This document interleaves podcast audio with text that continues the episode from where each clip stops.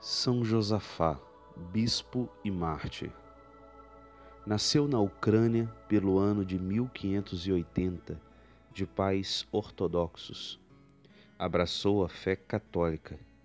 Foi aceito entre os monges de São Basílio, ordenado presbítero e sagrado bispo de Polóquia, de modo admirável, teve a peito a unidade da Igreja.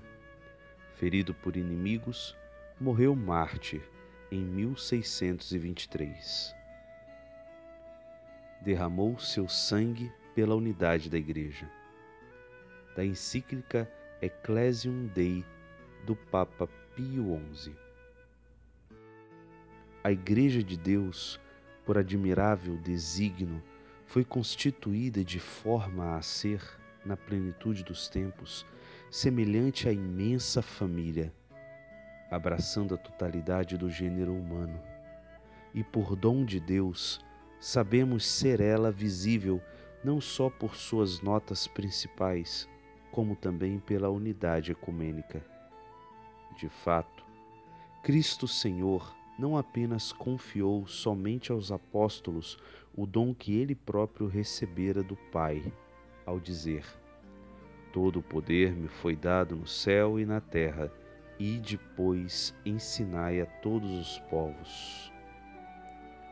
Mas quis que o grupo dos apóstolos fosse, em sumo grau, um colégio só, duplamente ligado por estreito vínculo, intrinsecamente pela mesma fé e caridade, infundida em nossos corações pelo Espírito Santo, extrinsecamente pelo governo de um só sobre todos, ao entregar o principado a Pedro, qual perpétuo princípio e visível fundamento da unidade.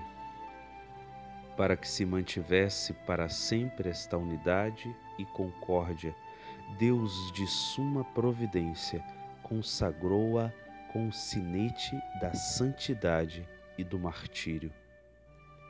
Este grande louvor obteve o arcebispo de Polóquia, Josafá, de rito eslavônico oriental.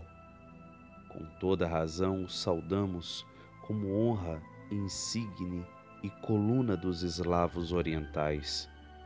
Com efeito, mal se encontra quem tenha mais ilustrado o nome deles ou servido melhor à sua salvação que este pastor e apóstolo mormente ao derramar o sangue pela unidade da Santa Igreja.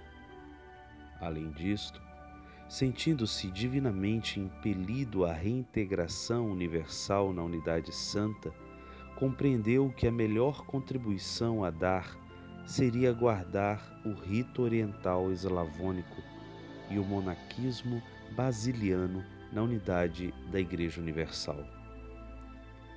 Entre mentes, solícito em primeiro lugar pela união de seus concidadãos com a Cátedra de Pedro, buscava por toda a parte, com afã, todos os argumentos que pudessem promovê-la ou confirmá-la.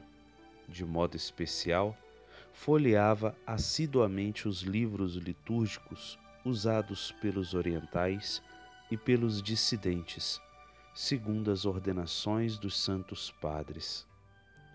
Preparado tão diligentemente, iniciou o trabalho de refazer a unidade com tanto vigor e suavidade e com tanto êxito que pelos próprios adversários foi chamado de ladrão de almas.